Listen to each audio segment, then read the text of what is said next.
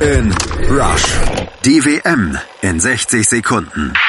1998. Bei der WM im eigenen Land schrieben die Franzosen Fußballgeschichte. Erstmals gewannen sie die WM und wurden dafür gefeiert, wie die Revolutionshelden von 1. Staatspräsident Jacques Chirac jubilierte, Frankreich hat seine Seele wiedergefunden. Ja, so spricht Paris. Wer ist das? Das ist eine Stadt. Sogar Hauptstadt und Regierungssitz der Grand Nation.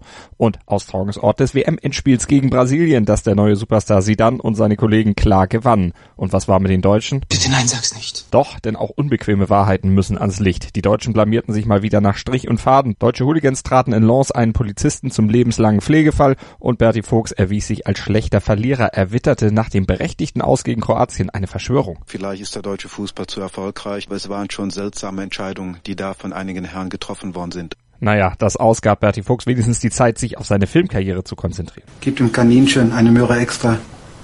Es hat uns das Leben gerettet. Tschüss.